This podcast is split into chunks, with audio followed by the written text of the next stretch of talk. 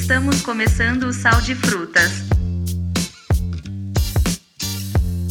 Olá, muito bem-vindos ao Sal de Frutas. Eu sou Ed Vanderlei e acompanho vocês hoje para esse tema incrível que é boemia e futebol. No primeiro quadro, Lendo com os Ouvidos, a gente traz ninguém menos do que Nelson Rodrigues. E para o quadro Pessoas Incríveis que você deve conhecer, a gente conversa um pouco com Gil Luiz Mendes, e no Diário de um Gol de Dieta, o futebol é o pano de fundo para destilar o ódio contra aquele magro de ruim. Todo mundo conhece, né? Se interessou, fica com a gente que o Sal de Frutas agora está começando. Lendo com os ouvidos. Freud no futebol de Nelson Rodrigues. Um amigo meu que foi aos Estados Unidos informa que lá todo mundo tem o seu psicanalista o psicanalista tornou-se tão necessário e tão cotidiano como uma namorada. E o sujeito que, por qualquer razão eventual, deixa de vê-lo, de ouvi-lo, de farejá-lo, fica incapacitado para os amores, os negócios e as bandalheiras. Em suma, antes de um desses atos gravíssimos, como seja o adultério, o desfalque, o homicídio ou o simples e cordial conto do vigário, a mulher e o homem praticam a sua psicanálise. O exemplo dos Estados Unidos leva-me a pensar no Brasil, ou mais exatamente no futebol brasileiro. De fato, o futebol brasileiro tem tudo menos o seu psicanalista. Cuida-se da integridade das canelas, mas ninguém se lembra de preservar a saúde interior, o delicadíssimo equilíbrio emocional do jogador. E no entanto, vamos e venhamos, já é tempo de atribuir-se ao craque uma alma, que talvez seja precária, talvez perecível, mas que é incontestável. A torcida, a imprensa e o rádio dão importância a pequeninos e miseráveis acidentes. Por exemplo, uma reles distensão muscular desencadeia manchetes. Mas nenhum jornal ou locutor jamais se ocuparia de uma dor de cotovelo que viesse a cometer um jogador e incapacitá-lo para tirar um vago arremesso lateral. Vejam vocês, há uma briosa e diligente equipe médica que abrange desde uma coriza ordinaríssima até uma tuberculose bilateral. Só não existe um especialista para resguardar a lancinante fragilidade psíquica dos times. Em consequência, o jogador brasileiro é sempre um pobre ser em crise. Para nós, o futebol não se traduz em termos técnicos e táticos, mas puramente emocionais. Basta lembrar o que foi o jogo Brasil contra Hungria, derrota de 4 a 2 nas quartas de final que perdemos no Mundial da Suíça. Eu disse perdemos. E por quê? Pela superioridade técnica dos adversários? Absolutamente. Creio mesmo que em técnica, brilho, agilidade mental, somos imbatíveis. Eis a verdade. Antes do jogo com os húngaros, estávamos derrotados emocionalmente. Repito, fomos derrotados por uma dessas tremedeiras obtusas, irracionais e gratuitas. Por que esse medo de bicho, esse pânico selvagem? Por quê? Ninguém saberia dizê-lo. E não era uma pane individual, era um afogamento coletivo. Naufragaram ali os jogadores, os torcedores, o chefe da delegação, a delegação, o técnico, o massagista. Nessas ocasiões, falta o principal Estão apostos os jogadores, o técnico e o massagista. Mas quem ganha e perde as partidas é a alma. Foi a nossa alma que ruiu face à Hungria. Foi a nossa alma que ruiu face ao Uruguai. E aqui pergunto: que entende de alma um técnico de futebol? Não é um psicólogo, não é um psicanalista, não é nem mesmo um padre. Por exemplo, no jogo Brasil contra o Uruguai, entendo que um Freud seria muito mais eficaz na boca do túnel do que um Flávio Costa, um Zezé Moreira, um Martim Francisco. Nos Estados Unidos, não há uma Borvarri, uma Karenina que não passe antes do adultério no psicanalista. Pois bem, teríamos sido campeões do mundo naquele momento se o Screte houvesse frequentado previamente por uns cinco anos o seu psicanalista. Sim, amigos, havia um comissário de polícia que lia muito X9, muito GB. Para tudo que o homem fazia, o comentário erudito. Freud explicaria isso. Se um cachorro era atropelado, se uma gata gemia mais alta no telhado, ou se uma galinha pulava cerca do vizinho, ele dizia: Freud explicaria isso. Faço as minhas as palavras da autoridade. Só um Freud explicaria a derrota do Brasil frente à Hungria, do Brasil frente ao Uruguai e, em suma, qualquer derrota do homem brasileiro no futebol ou fora dele. Pessoas notáveis que você deveria conhecer. É, e é nesse clima de boemia que a gente vai para mais um quadro Notáveis que você precisa conhecer. Hoje a gente tem o escritor, podcaster, músico, embaixador extraoficial do Câmara Recife e agitador cultural. Ele está à frente do projeto Baiano 2 da Central 3, podcast para você já, e é, fala diretamente de São Paulo. Gil Luiz Mendes, bom dia. Rapaz, você falou notáveis aí, eu fiquei procurando aqui onde talvez esse notável.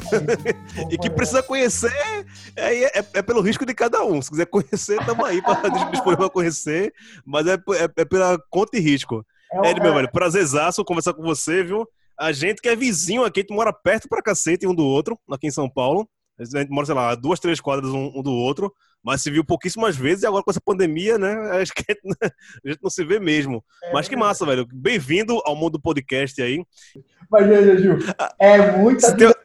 talento para uma pessoa só, viu? É, faz de absolutamente tudo. E ainda não disse que era músico. Ainda é músico. Não, é, eu, eu faço de tudo, tudo mal feito. Né? Eu nunca. Eu nunca me, me, especializei em nada, inclusive como músico, tocando, que eu toco vários instrumentos mas toco todos medianamente. Eu não sou bom em nada. Sei lá, se eu tivesse parado para virar guitarrista de verdade, eu acho que eu hoje seria um bom guitarrista. Mas eu queria, queria, tocar guitarra, baixo, violão, cavaquinho, queria tocar tudo ao mesmo tempo. Fiquei mediano em tudo. E, e nisso também nas outras atividades, né? Como jornalista, já fiz um pouco de tudo nessa vida e, tipo, não fiz nada bem. Faço tudo meio que razoável. Então, eu costumo dizer quando as pessoas falam isso que eu sou um especialista em generalidades. Sei de tudo, mas profundamente nada. É, a, a historinha é essa, mas tu acha que nasceu na, na, época errada? Ou as pessoas aqui hoje não se exploram e não arriscam tanto em várias frentes como tu faz, tanto na arte como na vida? Cara, eu, assim, se eu, é isso que todo mundo fala, né? ah, se eu tivesse a cabeça que eu tenho hoje, com 15 anos de idade, seria tudo diferente. Se eu tivesse as condições que eu tenho hoje, com 15 anos de idade, de acesso à tecnologia, de acesso a essas coisas, seria tudo mais fácil. Aí, quem sabe, quando eu chegasse na minha idade que eu tenho hoje, aos 36, seria bem melhor do que eu sou atualmente. Porra, imagina, você podendo fazer o que a gente tá fazendo aqui agora, né? Se falando via Zoom com 15 anos de idade. Porra, né? Isso eu teria acesso a várias coisas. Eu fui aprender a tocar violão sozinho comprando revistinha na banca. Hoje em dia não precisa mais comprar revistinha. Uma revistinha que vinha com três, quatro músicas. Teria uma internet massa, com uma velocidade massa, e aprenderia, sei lá, 50 músicas. E quando você é moleque, com 15, 16 anos, você tem mais facilidade para aprendizagem, né? Na idade que a gente tá agora, com 30 e poucos, quase 40, nada, nada mais fica na cabeça, velho. Tem muita conta, tem muita, né, muitas responsabilidades, que qualquer coisa que você vai querer aprender nessa idade, nada fixa mais, velho. Sim, a gente só aprende a pagar boleto em dia, né? A programar o banco. A gente foi... A a gente foi feliz até o dia que começou a chegar correspondente no nosso nome. É verdade, é verdade. É, Gil, teu podcast Miami 2, ele tem na descrição, inclusive, as palavras bairro e bagaceira. Né? Exatamente. É essa adaptação de alguém tão ligado às raízes, tão ligado a Pernambuco, Candeia City, e como é se aventurar numa cidade como São Paulo? Quanto tempo faz aqui mesmo? Eu tinha esse medo, assim, quando vim morar aqui, que, porra, como é que eu, que eu vou ser? Eu ficava imaginando, pô, como é que eu vou estar aqui depois de cinco anos, né? Assim que eu cheguei. E assim, ainda. E eu falei, velho, eu não posso mudar de onde eu venho e, e quem eu sou, né? Eu acho que isso. Porque uma das coisas mais ridículas que a, a, o Luiz Gonzaga até fala no, no, nos causos dele, né? O cara, sei lá, passa três meses em São Paulo já volta falando, ô, oh, mano, tá louco, meu? Isso eu falei, velho, eu não, eu não vou fazer isso de jeito nenhum. Não vou mudar meu sotaque e tal. E aí começa você vendo algumas coisas que querem ser impostas a, a quem é de fora quando chega aqui em São Paulo, né? Principalmente para as pessoas que são de São Paulo o futebol, por exemplo, ah, você torce pra que time? Não, oh, torço pro Santa. E aqui em São Paulo? Pro Santa também, porra. Porque eu cheguei aqui, ah, mas você não tem nenhuma simpatia pro time daqui? Não, não tenho, velho. Não tenho, não sou obrigado a ter e não vou ter. Eu gosto sabe? de perguntar que time eles, eles torcem em Pernambuco, pra ver se eles têm. Pois é, tem, tem, tem, esse tipo de coisa. Aí você fala, pô, você tá aqui há quanto tempo? Cinco anos. Você não perdeu o sotaque. Eu falei, porra, era pra perder em algum momento? tem, tem esse prazo que eu tinha um momento que eu tinha que perder o sotaque. E, assim, aí tem esse tipo de coisa. Acho também a gente começa a valorizar muito mais o nosso local quando a gente tá, tá de fora e vê ele de fora, sabe? Lógico, quando eu tava em Recife, a gente sabia que da merda que era Recife, das, dos problemas que ela tinha tal. E meio que não valorizava muito, né? Tipo, eu sou de Candeias, nasci de Candeias, quase na beira da praia, né? Minha mãe mora pertíssimo da praia. Eu nunca dei muito valor pra praia. E morando depois em São Paulo, você mora aqui em São Paulo cinco anos, caralho, velho, eu só queria ir pra praia hoje, sabe? Eu queria tomar um caldinho na praia e tal. Mas é, é, aquilo, sei lá, o pessoal fala, porra, como é que você veio morar em São Paulo, né? Você morar lá na beira da praia, lugar bom tal, né? Como se você morasse no paraíso, no Caribe, algo do tipo. E essa Pô, velho, é aquele... bem recorrente, né? Todo mundo gosta de perguntar isso, né? Como é que você sai na praia pra vir pra cá? Pois é, e aí fala, velho, é como você ter piscina em casa. Como você, por ter piscina em casa, você vai pra piscina todos os dias? Você não vai. É mesmo quando você mora perto da praia, você não é obrigado a ir pra praia todos os dias. Mas uma hora sente falta. Eu sinto muita falta. Eu sou bem bairrista, né? Eu tenho, tenho candeia tatuada no braço. Gosto das coisas lá. E acho que isso não se perde. Acho que eles começam a, a valorizar mais isso. Mas aí, já pegando outro assunto aqui, eu falo para todo mundo, tipo, morro de saudade de Recife, morro de saudade de Candeias, mas é só chegar lá que passa. Mas é. Bota o pé lá, depois de duas, três horas, aquela porra. Agora, agora eu entendo quando volto para Recife, porque eu saí de lá. Entendo. É, cara, aqui em São Paulo, qual o perrengue de repente mais marcante que tu já passou que tu disse assim, ah, não, mas na minha terra não tem disso? Ah, cara, uh, carnaval. Pré-carnaval aqui, é festa pré-carnaval que tem hora para começar, hora para acabar e começa aqui e termina ali, sabe? As coisas são bem delimitadas. Sim. Esse bloco só pode ir dessa esquina para essa esquina, das quatro às seis. Aí, tipo, acabou, acabou. Mas, velho, e, e, agora? Só pode ir cosmopolita, tem os caralho a quatro aí, isso aqui, mas, tipo, carnaval os caras não sabem fazer, sabe? Os, os, os caras vão fazer os carnaval aqui, porra, bota as, as áreas muito grande, né? A gente sabe disso. Sei lá, não tem meio, não meio que mensura uh, a sua própria expectativa sei lá, aí tem um bloco que tem 20 mil pessoas e o som é um carro de som desse tamanho que, tipo, se você não estiver do lado dele, você não vai escutar porra nenhuma. Você só tá lá pra... Picape, que vai em cima do picape, todo mundo... Exato, sabe? Tipo, tem uma puta multidão que vai falar, e aí, vocês estão brincando no carnaval? Tamo. Mas não tá, velho. Isso não é carnaval, não. Exatamente. Eu não sei se, se, se, isso é um perrengue, mas é uma, é uma coisa curiosa. Pra mim é um puta perrengue. É, dizem que quem não bebe não, não tem história, né? Tem muita essa é. coisa de não ter feito é, amigo bebendo leite e tudo mais. Qual história doida tu já passou que pensou assim, se eu não bebesse, eu não viveria isso aqui que eu tô vivendo? Ah, eu tenho, eu tenho uma história muito boa, né? Que se eu não bebesse, isso não acontecia. Falando do Samba da 13, novamente. Então eu falava, porra, Samba da 13 ali no bexiga, legal, não sei o que e tal. E eu sou um cara que adora sair, sair, sozinho. Eu não gosto de marcar com muita gente, eu prefiro chegar no lugar e se as pessoas estiverem lá, eu também, também estarei lá. E numa dessa eu fui e ninguém foi, né? Das pessoas que eu conhecia, porque eu comecei, a primeira vez que eu fui no Samba da 13, comecei a beber sozinho. Tá, pá. Quando eu vejo, eu tenho bebido sete garrafas já, velho. Já tá naquele jeitinho e tal. E o Samba da 13 é aquilo, tipo, é um samba no meio da rua. Pra quem é de Recife, lembra muito o a texto do vinil quando era ali no Pátio Santa, Santa Cruz. Sim. Que é um som no meio da rua, todo mundo no meio da rua, você vai lá no, no bar e pega a cerveja, só que lá na, na 13, o garçom vem até você. E, e tá, no final você se resolve. Ok. Só que depois de sete cervejas na cabeça, um monte de samba, eu fui embora e esqueci de pagar. Fui embora e esqueci de pagar. com outro esquema, né? De pagar antes e tal. Exato, exato. Porra, fui embora e não paguei. E aí me bateu, quando eu cheguei em casa, eu falei, caralho, esqueci de pagar lá. A primeira vez o cara foi gente boa pra caralho comigo, o garçom e tal. Fiquei, bateu aquela culpa cristã, né? Isso foi na sexta-feira sexta à noite. Numa terça-feira à tarde eu voltei lá e falei, velho, eu vim aqui sexta-feira à noite, bebi muito tal, e acabei esquecendo de pagar.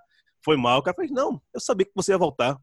Desde então, eu, eu sou o cara mais confiável do mundo nesse bar pra, pra, pra essa galera.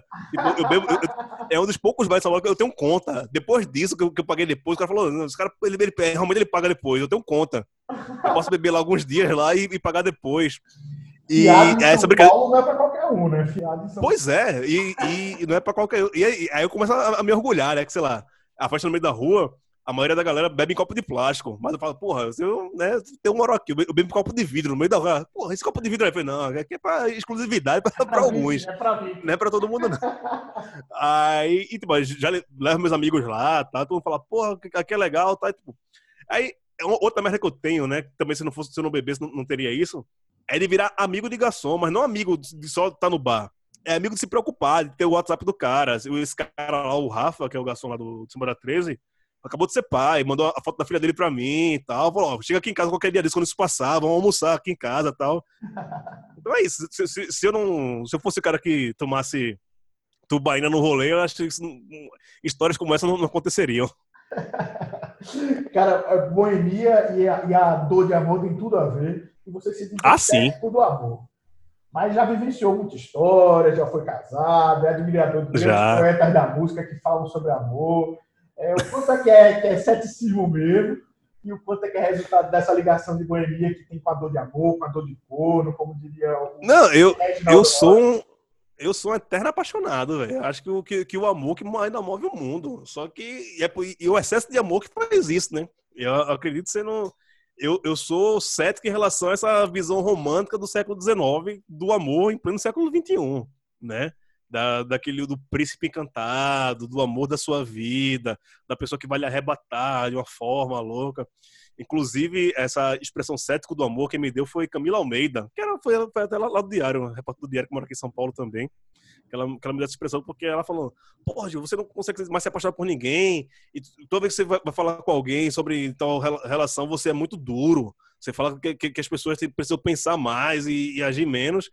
Ah, velho, sabe, de, depois de, de três casamentos, várias, várias relações, viver isso, eu acho que a gente começa a, a, a saber como as, a, a, história se repete né, em, em, relações. Começa assim, no meio assim, termina assim. Isso não só, só no meu caso, no caso de várias pessoas. E aí, tipo, é, hoje, né, só se mete em, em relacionamentos sérios, essas coisas, quem realmente quer. Não tem essa de tipo, ah, você vai encontrar alguém na sua vida que vai ser uma paixão arrebatadora, que vai deixar de quatro de um ato. Isso vale quando a gente tem 19, 16 anos, 20 e poucos. Mas depois de 36 anos na cara, três casamentos calejados, você sabe o, o, o que você quer. Não, não, não há nada que tire a sua razão, nem o amor. Gil, para encerrar, eu queria que você falasse um pouco, desse uma referência de um texto, de uma música, algo que você me marca, que você acha que vale a pena para nossos ouvintes, para poder aliviar a semana, esse clima de boemia, literatura e tudo mais. O que é que você recomenda para o pessoal? Eu sou um grande fã do Gabriel Garcia Marques, né? Sendo Solidão, a maior, a maior coisa já feita em qualquer tipo de arte no, no mundo, literatura em específico. E aí, quando você falou assim, um, um, uma frase, um texto, algo que significasse, eu lembrei de um trecho do Memórias das Minhas Putas Tristes, que é o último livro dele, é um livro meio que de memórias e tal. E é um livro meio erótico também. É, que tem uma, uma parte que ele fala que é sou feio, tímido e anacrônico, mas fora de não querer ser assim, consegui simular exatamente o contrário.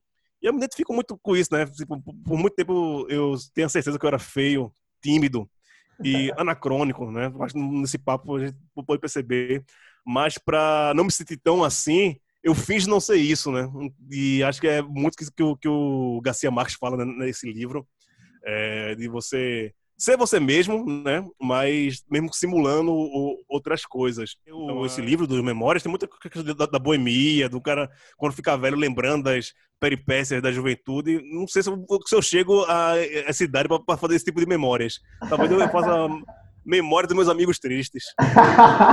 vamos ver, vamos ver. Gil, muito obrigado por tua participação aqui no Sal de Frutas. Foi um prazer te receber e escutar tanta história boa. Valeu, meu querido. Acabando isso daí, vamos se encontrar aqui na rua, né, velho? Somos, somos vizinhos, vamos resolver isso aí. Atenção, atenção, é hora de mais um capítulo de O Diário de um Gordo em Dieta. No episódio de hoje, futebol.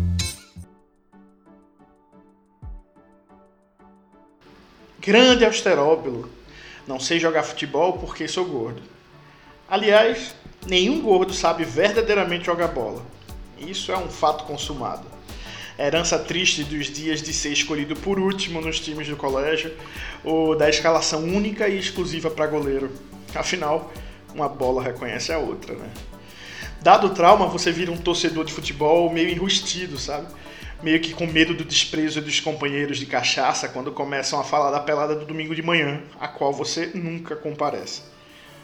Rubro-negro inveterado, sempre joguei bola mesmo assim, utilizava o medo que os outros jogadores tinham de se aproximar de mim e de repente serem pisoteados por algo semelhante a um rinoceronte. Era a forma de me sentir um fenômeno ainda não descoberto, mas já em seus últimos anos, só que com cabelo malhozinho, sabe? Futebol é um dos grandes motivos para que eu queira emagrecer. mas me pego pensando que o tempo já passou e que não há mais jeito. Já tentei de tudo nessa vida: comida selecionada, comida importada, não comer, nada adianta. Já fiz regime de prisão à base de pão e água, todos os dias. Acabei engordando. Fiz também um japonês, em que você come só folhas, arroz e peixe cru. Até emagreci. Apenas fiquei alérgico a folhas, arroz e peixe cru. Mas só. Tentei o africano também, daqueles que você passa dias sem comer e se esbanja em qualquer massa de farinha a cada três dias. Não durei um churrasco. Eu fiz muita loucura na busca do corpo ideal. Muitas até que não consigo entender como não deram certo. A dieta dos líquidos, por exemplo, bem popular, eu manjava de letra. Era só no suquinho de beterraba, depois chá verde, limonada e no fim do dia uma cervejinha. Seguia a risca. Enchei. Das investidas mais ilógicas até agora estão a dieta da cana e quando tomava ácido muriático todas as manhãs. O ácido pelos motivos óbvios, corroer a gordura por dentro. A cana é porque, pode ver, ninguém nunca conheceu um alcoólatra que bebe cana todos os dias gordo. São sempre secos, secos e felizes, esbanjando sorrisos, ainda que não apenas por conta do corpo esbelto, né? Perdi 5 quilos em menos de um mês. É meu emprego também. Mais feliz que perder peso só quando os outros ganham. Todo mundo conhece alguém que come se soubesse que o apocalipse é amanhã. O velho magro de ruim, sabe? A ciência chama esses bichos que eu invejo de ectomorfos. Algo a ver com a metabolização do alimento que não se converte em gordura. Eu chamo de filhos da puta. Me convenci que dieta não resolve nada. Pro inferno com a reeducação alimentar. Alguns estômagos nunca puderam ter esse tipo de instrução. Tenho que entrar na academia e pagar de palhaço mesmo. E sexo, claro. Lembro que a última vez que consegui perder 10 quilos foi quando namorava uma espanhola. E nunca fui tão ativo nas safadezas maneira boa né, de adquirir saúde, com um pequeno ônus de investir várias passagens de ônibus e guardar dinheiro para uma eventual pensão alimentícia do futuro. Prazer e lógica na simplicidade.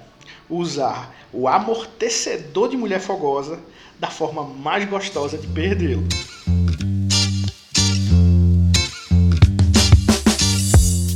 Foi mais um Sal de Frutas. Você nos acompanha por qualquer agregador de podcasts que você prefira. Se quiser falar com a gente, basta usar a hashtag Hoje Tem Sal de Frutas em qualquer rede social. Muito obrigado por sua companhia hoje. Que seu dia seja incrível, mas perca de longe para os amanhãs que estão por vir. Até a próxima. Tchau.